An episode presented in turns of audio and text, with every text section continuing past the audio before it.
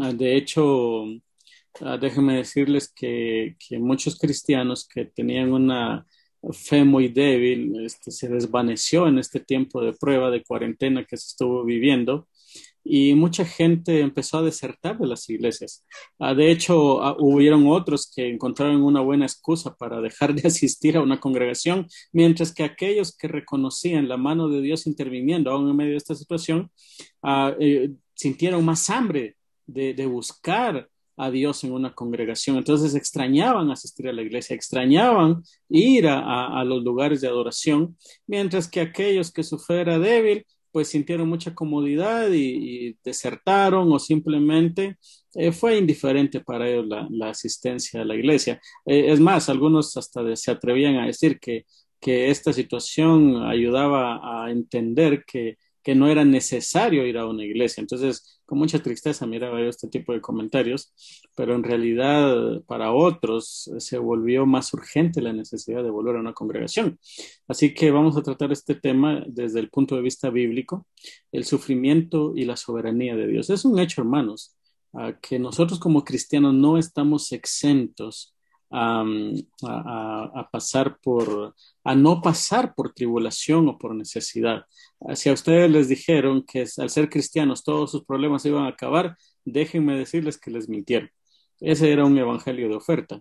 Realmente, como cristianos, nosotros no estamos exentos a pasar por situaciones difíciles. Es más, el mismo Señor Jesucristo ah, nos aseguró que íbamos a pasar por momentos difíciles en la vida cristiana.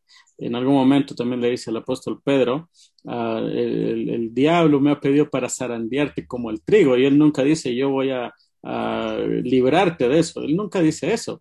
Él dice yo he rogado por ti para que tu fe no falte. En otras palabras, vas a atravesar por esa situación.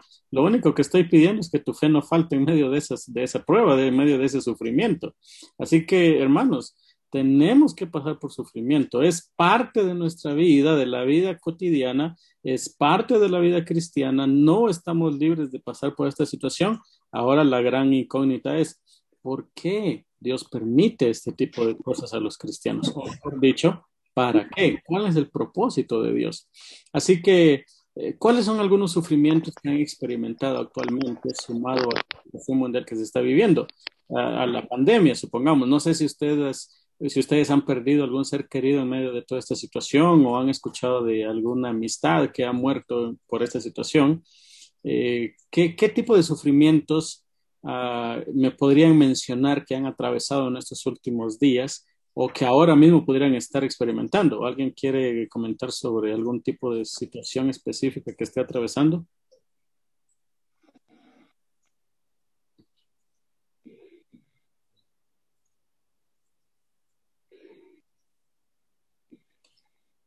O no hay ningún sufrimiento. Ustedes no han sufrido, hermanos. Si es así, qué bueno. Déjenme decirles que hay que tomar una foto con ustedes porque, porque todos hemos sufrido de una u otra manera. ¿Qué tipo de... hermano, yo le cuento. Ajá, cuéntame, hermano. Yo le cuento, hermano. Eh, el 23 de, de diciembre de este año falleció un hermano mío de COVID. Mm. Sí, él estuvo muy enfermo de corazón y bueno, se puso malo, pero pensamos que era el corazón, pero en, todo lo que le hicieron en los papeles que dieron el doctor dijo que era que había muerto de COVID. Así que es un padecimiento nuestro porque imagínese esta enfermedad y nos tocó a nosotros también pasar por allí. Mi hermano tiene un mes apenas de haber fallecido. Eh, aquí en mi casa también le dio a mi esposo, le dio a mi hijo y también le dio una nieta. Pero imagínense, mire, lo bueno que es el Señor. Estuvimos todos aquí y no sabíamos que era COVID, mm. porque mi hijo resfriado, mi hijo le dio un dolor de cabeza y mi nieta tenía un dolor de la garganta. Y los tres fueron a hacerse la prueba y los tres salieron positivos. Hermana, yo estuve con ellos aquí y con el favor de Dios a mí no, a mí no me dio. Si me da ahora, no es porque me lo han pegado ellos, porque ya ellos pasaron, ya ellos tienen ya, ya tres meses de que, dos meses de que. Imagínense, yo estuve con ellos aquí. ¿Escucha bien, hermano? Es mi hermana, la escucho, sí. Ah, ok. Sí, estuve, yo estuve con ellos aquí. Después ellos se aislaron a una casa que nosotros tenemos también. Yo me quedé sola aquí en mi casa. Me sentí muy mal, hermano. Me sentí mal, mal, mal. Con depresión y de todo, porque yo sola aquí y pensar que ellos estaban así. Pero bueno, no estaba sola porque en ese momento yo vi la mano del Señor que estuvo conmigo. Él me consoló porque yo aquí solita tuve ya una semana, ya los, todo el tiempo, los 21 días que estaban ellos enfermos. Yo aquí solita, hermano. Eso fue algo horrible. Y después de eso, muere mi hermano. Mm. Así que he pasado padecimiento con esta enfermedad. Claro. Claro, y de alguna manera, este, todos los que estamos acá hemos perdido a un ser querido en esta situación, quizás no necesariamente de COVID, pero miren, yo creo, me atrevo a decir que, que en, alguna circunstancia, este, la depresión o el encierro o el estrés, realmente la desesperación afectó también o incrementó la enfermedad de otros y muchos murieron en este tiempo de cuarentena. Eh, pues bueno, este, quizás algunos otros estén pasando o atravesando situaciones difíciles eh, económicas, porque la economía pues entró a una, a una situación mala en este tiempo, y este, otros quizás estuvieron desempleados o están desempleados todavía. Eh, alguna enfermedad, realmente este, no estamos otra vez exentos a situaciones de sufrimiento en este proceso de, de vida. Eh, la pregunta en todo esto es, ¿qué nos sostendrá para vivir en medio de estos dolores y adversidades que de seguro seguirán llegando? Ahora, este, la realidad, hermanos, es de que los problemas van a seguir viniendo, los, sufrimientos van a seguir llegando. Ah, ¿Qué nos, eh, ¿Qué nos da eh, esperanza en medio de toda esta situación? ¿Qué nos sostiene en medio de esta situación para afrontar los dolores que estamos atravesando que atravesaron y que van a atravesar todavía eh, en el proceso de, de, vida que nos queda, pues nuestra fortaleza y sostén es profundizar en la gran verdad bíblica. Bueno es Jehová a los que en él esperan, dice la palabra del Señor, al alma que le busca. Mientras más profundicen nuestras raíces en la doctrina de la soberanía y bondad de Dios, más fortaleza tendremos para resistir las tormentas de sufrimientos que experimentamos en nuestras vidas. Eh, entonces es mi oración que Dios reitere su potestad como creador y soberano sobre todo y nos muestre a su Hijo crucificado y resucitado y mirándolo despierte una fuerte fe en su supremacía y autoridad sobre todas las cosas. Esto es lo que puede impartir el más profundo consuelo en medio de los sufrimientos. Y, por eso les, les decía al inicio que si no, no tenemos firme nuestra seguridad en Dios sobre, eh, sobre su soberanía total en nuestras vidas, uh, no vamos a entender lo que está pasando y vamos a empezar a culpar a Dios, vamos a empezar a cuestionar a Dios por los sufrimientos que atravesamos en la vida. Cuando, uh, cuando si entendemos que Dios es soberano y que Dios tiene el control absoluto de todas las cosas, pues esto va a amortiguar un poco el sufrimiento y nos va a fortalecer y vamos a decir, bueno, Dios tiene un propósito, Dios tiene un plan perfecto.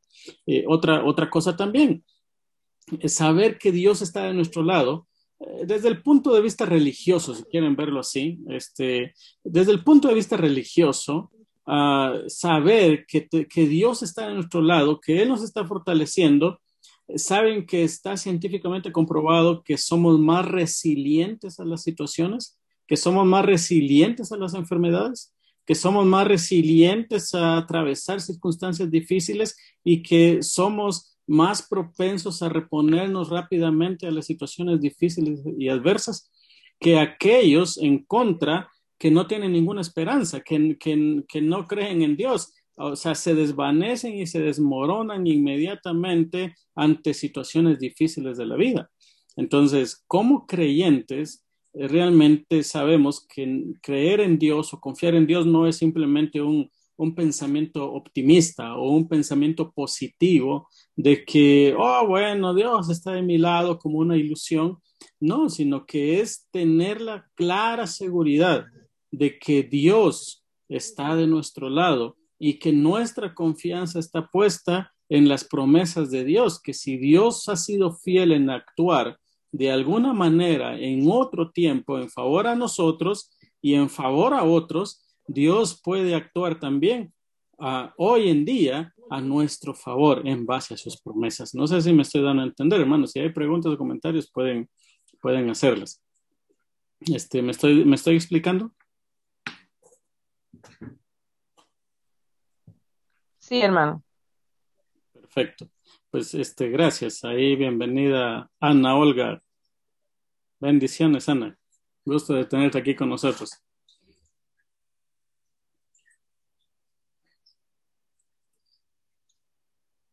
Bien, vamos a, continuar entonces.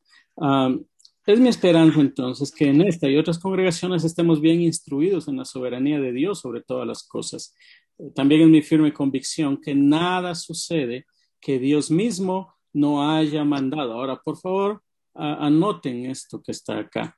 Este, es mi firme convicción que nada sucede que Dios mismo no haya mandado. La muerte de seres queridos, enfermedades, desgracias y demás, nada escapa del control absoluto de Dios.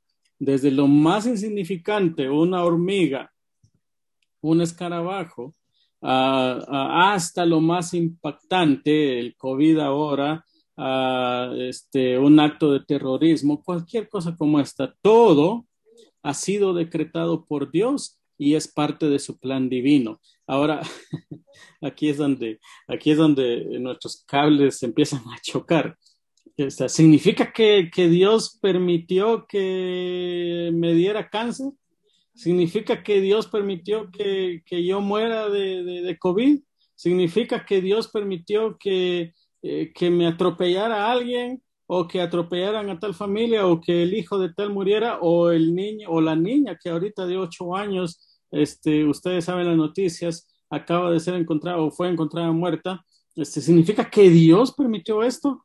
Bueno, aquí es donde nuestros pensamientos empiezan a, no encontrar sentido en esto. O sea, otra vez, nuestra fe está muy, ah, muy despegada de, la soberanía de Dios. Es, atribuimos a Dios solo las cosas buenas, ¿me entiende?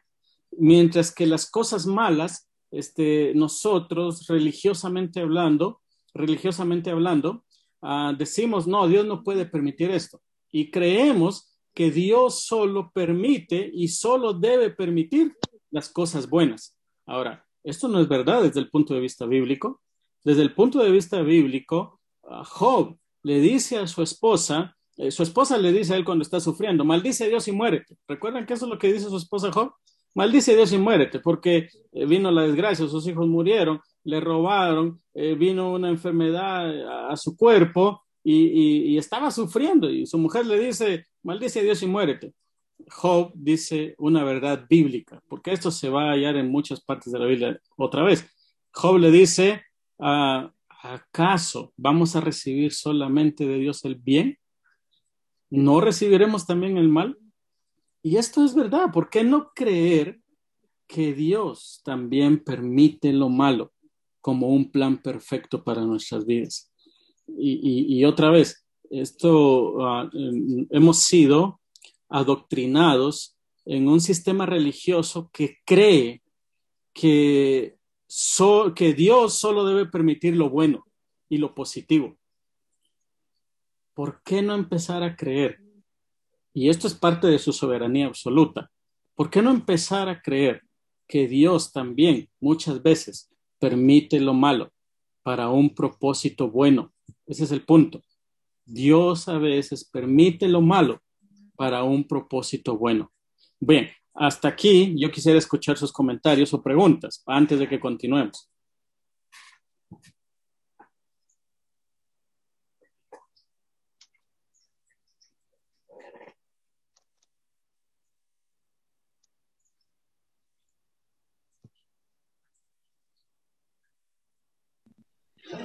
Hermano, yo pienso que parece, eh, sí, definitivamente es un poquito contradictorio, porque si siempre hemos dicho que Dios es amor, ¿verdad? Y que solo Él es amor por sobre todas las cosas, entonces uno se pregunta por qué permite que pasen cosas eh, negativas, digamos, en la vida de cada uno de los seres humanos.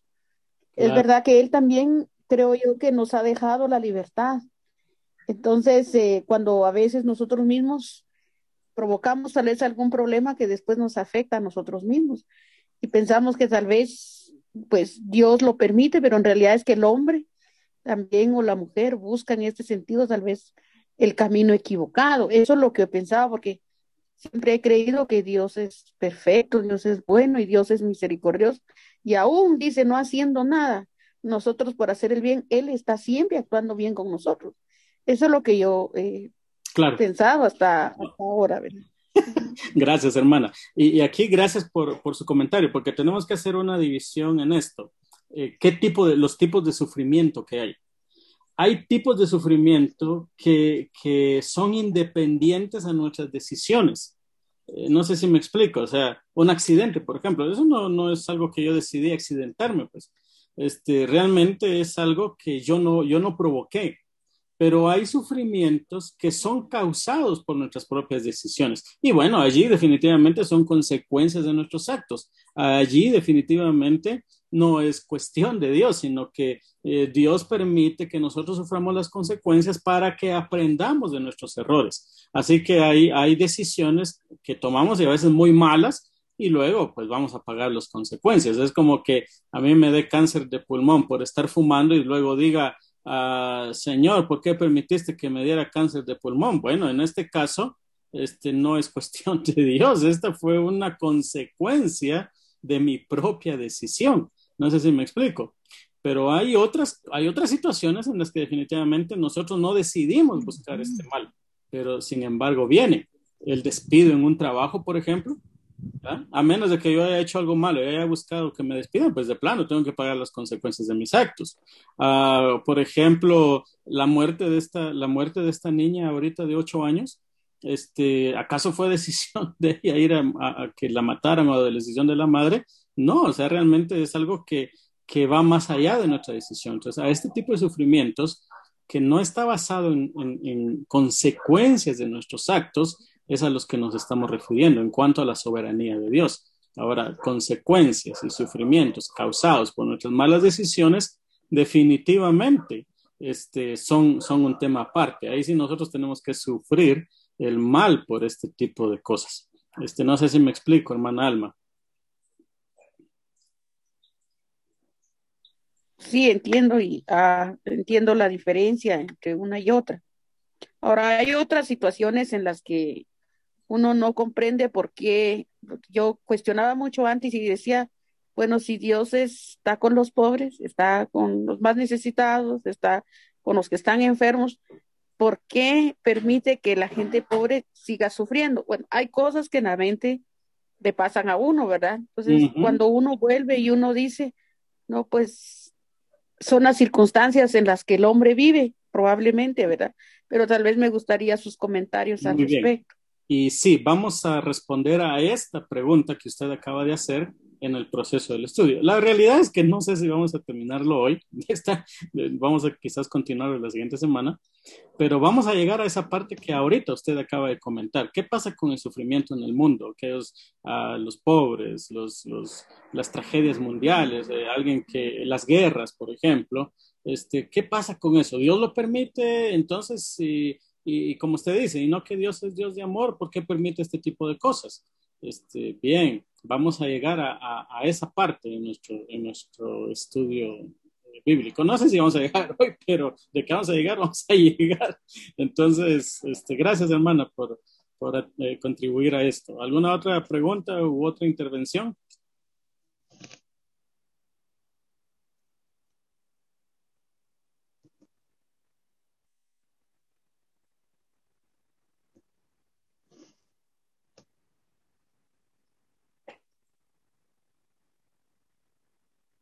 Bueno, vamos a, continuar entonces, en vista que no hay más intervenciones por el momento. Ah, entonces, haré esta pregunta. ¿Cuál es la razón? ¿Cuál? ¿Sí? ¿Alguien me habló? ¿No? Este, eh, yo pensaba que el hermano iba, el hermano iba a hablar.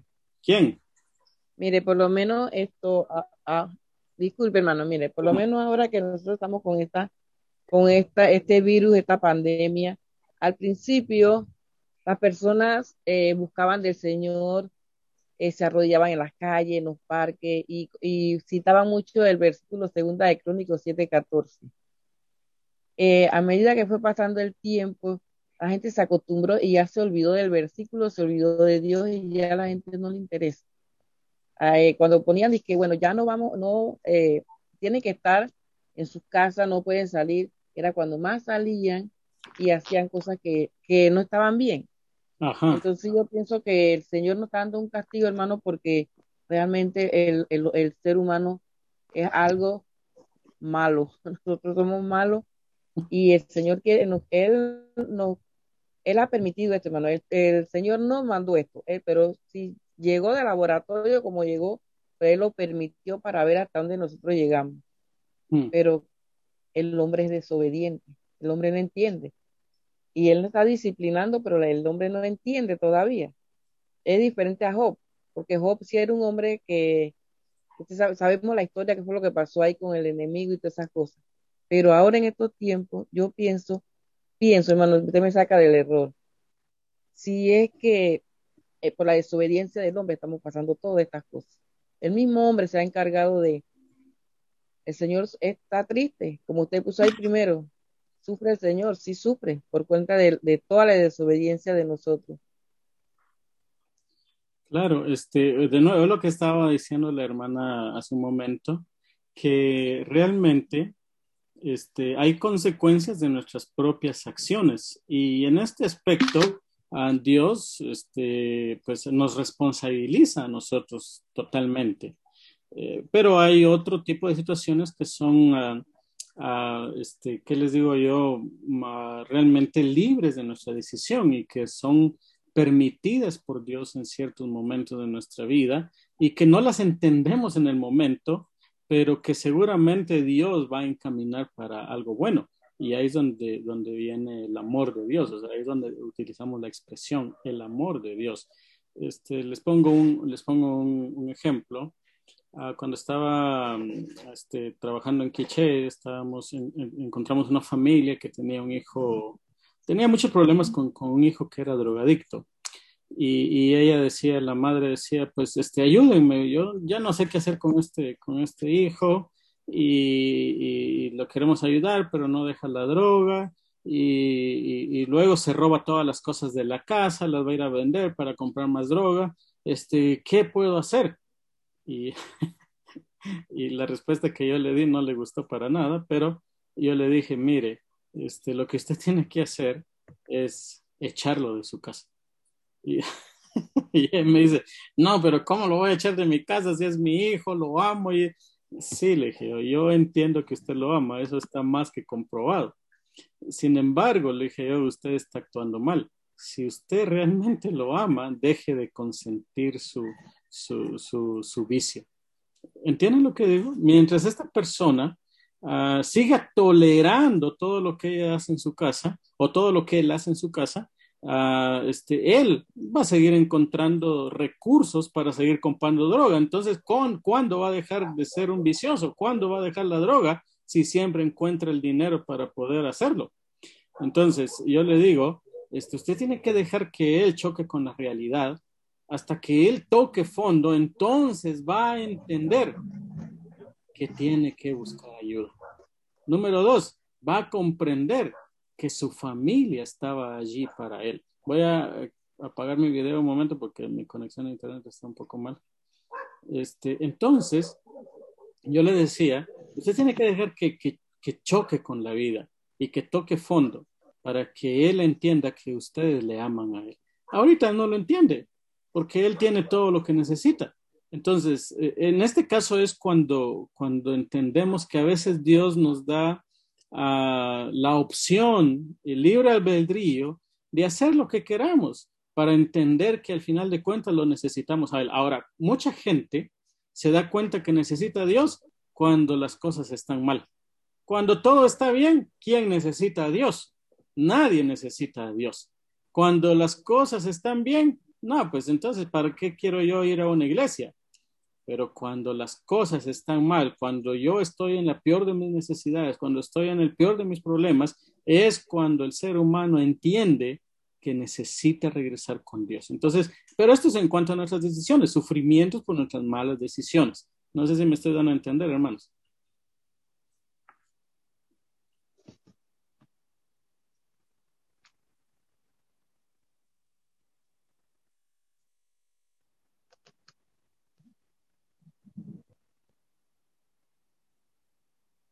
Bueno, espero que sí. Me están asustando un poco porque los veo muy callados. Vamos a continuar. Entonces, ¿cuál es la razón bíblica principal para la existencia del sufrimiento? O sea, ¿hay algún, hay, algún apoyo bíblico para entender que Dios permite el sufrimiento o que Dios ah, permitió que existiera el sufrimiento? Bueno, para responder esta pregunta vamos a hacer un breve recorrido por algunos pasajes claves de los cuales sacaremos grandes implicaciones y verdades y finalmente meditaremos y aplicaremos estas verdades a nuestras vidas. Quiero resaltar que mucho de estas notas son de un sermón de John Piper en una conferencia sobre el tema, así que tengo que dar mérito a este hombre que habló sobre esta situación. Aunque John Piper realmente este es muy, uh, ¿qué les digo yo? Este, e, él, él, él piensa que, que, todo cabe dentro de, un plan perfecto y que este, definitivamente Dios ya determinó mucho de lo que sucede en este mundo. Hay cosas en las que yo no estoy de acuerdo con él, pero no voy a discutir ese asunto ahorita, no voy a discutir su teología. Pero en esta parte sí estoy de acuerdo con él en cuanto a la soberanía de Dios, así que eh, me llamó la atención y por eso quiero compartir eh, mucho de lo que él dijo en esta conferencia. Otros son contribuciones mías, eh, explicaciones y aclaraciones, pero bueno, vamos a dejar eso de John Piper por un lado. Este, miramos algún, algunos pasajes claves para entender la soberanía de Dios. Este, vayamos al último libro de la Biblia, porque miren pues, este, eh, realmente eh, para entender, este, para entender qué fue lo que pasó, lo que tenemos que hacer es ir al final de todo. Entonces vemos todo en retrospectiva para saber qué fue lo que sucedió. Es como cuando nosotros hacemos un, hacemos un recordatorio de todo lo que ha pasado en nuestras vidas y decimos, bueno, si no hubiera pasado esto, yo no hubiera hecho esto. Entonces uno dice, bueno, qué bueno que sucedió esto, porque entonces yo eh, hice esto. Ah, qué bueno que me despidieron porque al final yo emprendí un negocio. ¿Me, entienden? Entonces, eh, cuando voy al final de las cosas, puedo ver mejor el panorama de todo lo que ha sucedido. Este, en el momento yo no lo miro así, cuando me despidieron y me truenan los dedos, y ahora qué voy a hacer y dónde voy a trabajar y qué voy a comer y ahora qué va a suceder y empezamos a, a lloriquear y a lamentar. Eh, pero, este, cuando vemos después todo, al final de todo, en retrospectiva, nos damos cuenta que hubo una razón, que, que, que realmente Dios tenía un plan perfecto. Así que eh, no, no va a ser la excepción esto, vamos a ir al último libro de la Biblia para encontrar el propósito de todo. Es normal que al final se vea más claro el propósito de las cosas que sucedieron al principio. Eh, si tienen su Biblia, por favor busquen Apocalipsis 13.8. Si alguien lo tiene, por favor léalo. Así vamos a ir entendiendo lo que dice este pasaje. Apocalipsis 13.8.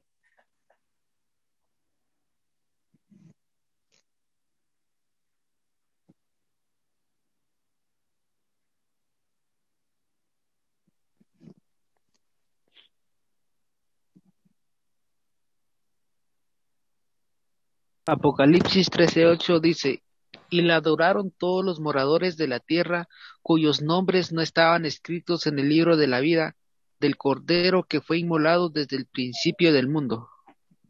Ajá, bien, vamos a hacer un análisis de este texto entonces. Dice, y la adoraron. ¿A quién adoraron? A la bestia. Todos los moradores de la tierra, cuyos nombres, eh, pónganle atención a esto, por favor, cuyos nombres no estaban escritos en el libro de la vida del Cordero que fue inmolado desde el principio del mundo. Ojo a eso, por favor. La frase principio del mundo es a veces traducida como fundación del mundo. Realmente esta sería una traducción más correcta este, la palabra utilizada en el idioma original realmente hace, referencia a la fundación del mundo. Entonces, eh, se refiere al tiempo cuando solo existía Dios. Este texto nos enseña que en el principio había un libro. Miren, el libro de la vida. El libro de la vida del Cordero que fue inmolado. Ese es el libro del que está haciendo referencia. ¿Ya notaron eso? El libro de la vida del Cordero que fue inmolado. El Cordero es Jesucristo crucificado y el libro es el libro de Jesucristo crucificado. Por lo tanto, antes de la creación del mundo, Dios había decretado a Jesucristo crucificado y escogido un pueblo cuyos nombres estaban escritos en el libro y adquirido con la sangre del cordero inmolado.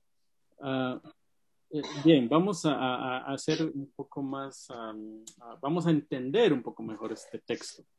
Ah, este texto nos está diciendo que ya todo fue diseñado por Dios, que desde antes de la fundación del mundo, o sea, desde, desde antes que existieran todas las cosas y que solamente Dios existía, ah, Dios había ya diseñado un plan perfecto y había escrito los nombres de todos los que serían salvos en el libro del Cordero que fue inmolado. ¿Me entienden? Significa que ahí estaban sus nombres. Todos los nombres que ahorita yo veo en la pantalla, allí están escritos en el libro de la vida del Cordero que fue inmolado. ¿Se dan cuenta? O sea, Dios tiene un plan perfecto. Dios tiene un plan diseñado de una manera completa y compleja. Este, porque a veces, a veces es difícil entenderlo, pero Dios definitivamente ya lo diseñó y de una manera compleja, pero también de una manera completa. Eh, entonces, volviendo a nuestro, a nuestro documento, eh, por lo tanto, el sufrimiento de Jesucristo no fue un segundo pensamiento en la mente de Dios cuando las cosas no marcharon según su diseño. Eh, como decir, este, ay, ahora ya metió la pata Adán y Eva y híjole, ¿y ahora qué voy a hacer para rescatar al hombre? Este, no, no, este, Dios ya había ah, tomado en cuenta ese, ese error, ese fallo y ese pecado humano.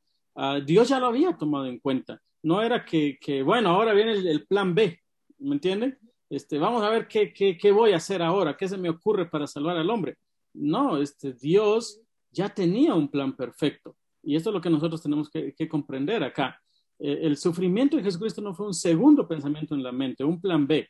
Este, antes de la fundación del mundo, Dios tenía un libro de la vida del Cordero que fue inmolado. Desde la eternidad, Dios había planificado la muerte de Jesucristo. Uy, miren, pónganle atención a esto. Miren, miren, miren. Voy a ponerlo en verde. Desde la eternidad, Dios había planificado la muerte de Jesucristo. Y notemos la palabra utilizada para describir esta muerte. Inmolado. Mire, ¿qué significa esta palabra? Inmolado. Solo el apóstol Juan utiliza esta palabra en el Nuevo Testamento. Y es lo mismo que decir masacrado.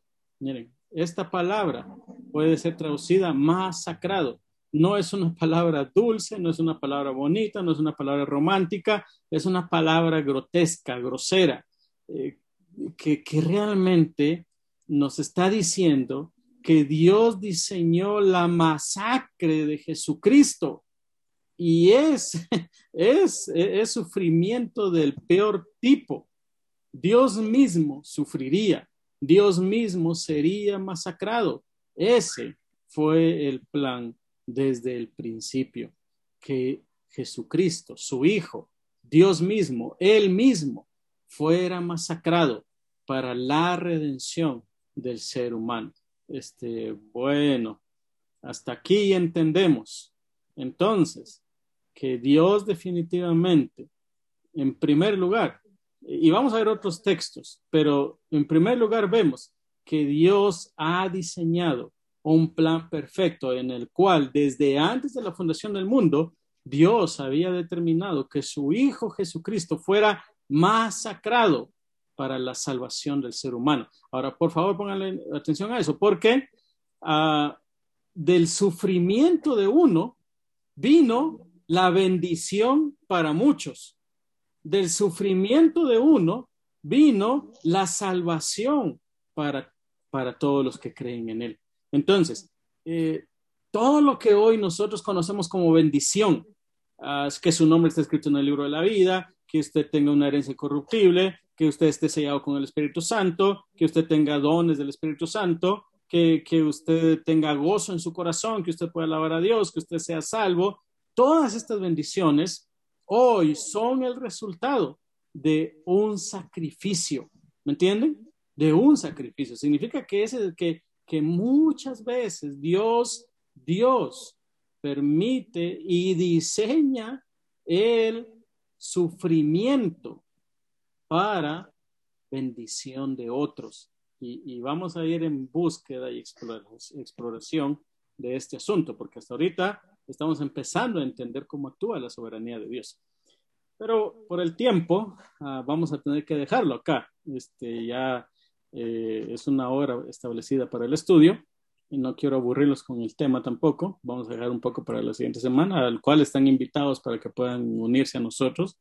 Este, vamos a dejar unos siete minutos para preguntas y posibles respuestas eh, si ustedes las tienen ya formuladas en su mente, pues pueden hacerlas, hermanos.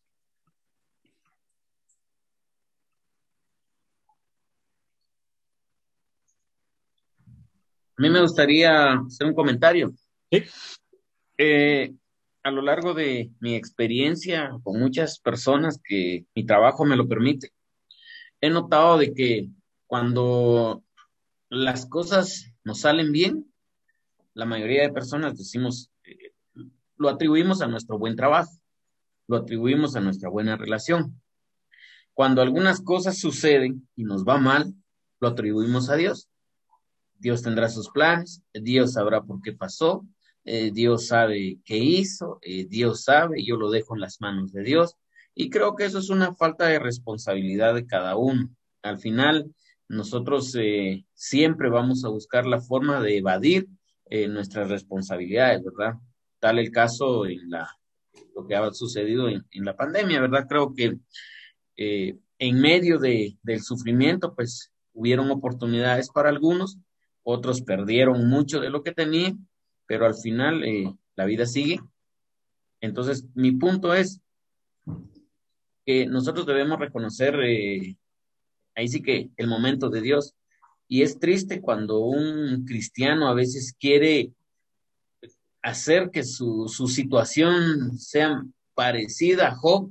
A veces queremos comparar nuestra situación con Job cuando, digámoslo de cierta manera, nosotros nada que ver, pues a veces lo que nos sucede es netamente por nuestros, por nuestros actos, netamente por nuestros actos vivimos las consecuencias de, ¿verdad? Y yo creo que Dios eh, nos ha protegido. ¿Dónde vemos la soberanía de Él nosotros como familia acá? Eh, sencillo, no nos ha hecho falta un plato de comida, no nos ha hecho falta nada. Gracias a Dios nuestra familia ha estado bien y creo que nosotros eh, seguimos en, en pie, ¿verdad? Luchando por todo, pero no, no es correcto que a Dios atribuyamos las cosas que nosotros mismos causamos. Claro. Claro, es lo que decía al inicio, que muchas veces nosotros mismos somos responsables de nuestros propios actos.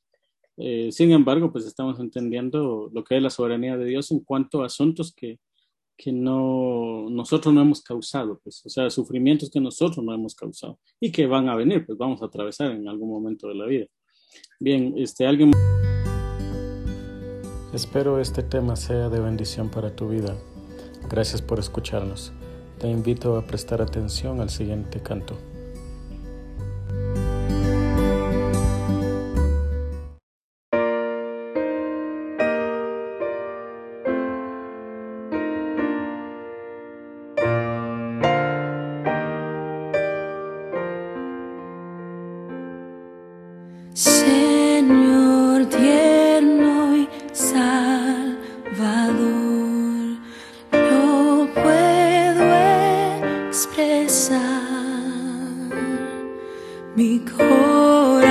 corazón gracias te da por tu amor, bendición y bondad.